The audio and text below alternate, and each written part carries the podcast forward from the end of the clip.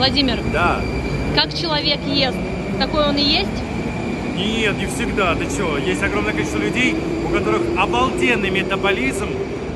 Я полжизни прям, я не могу сказать, завидовал, не завидовал, но просто я завидовал, блин.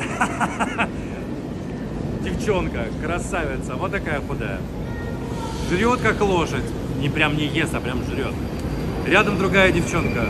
Пухленькая, смешная, а потом с ней общаешься, понимаешь, реально после шести не ест.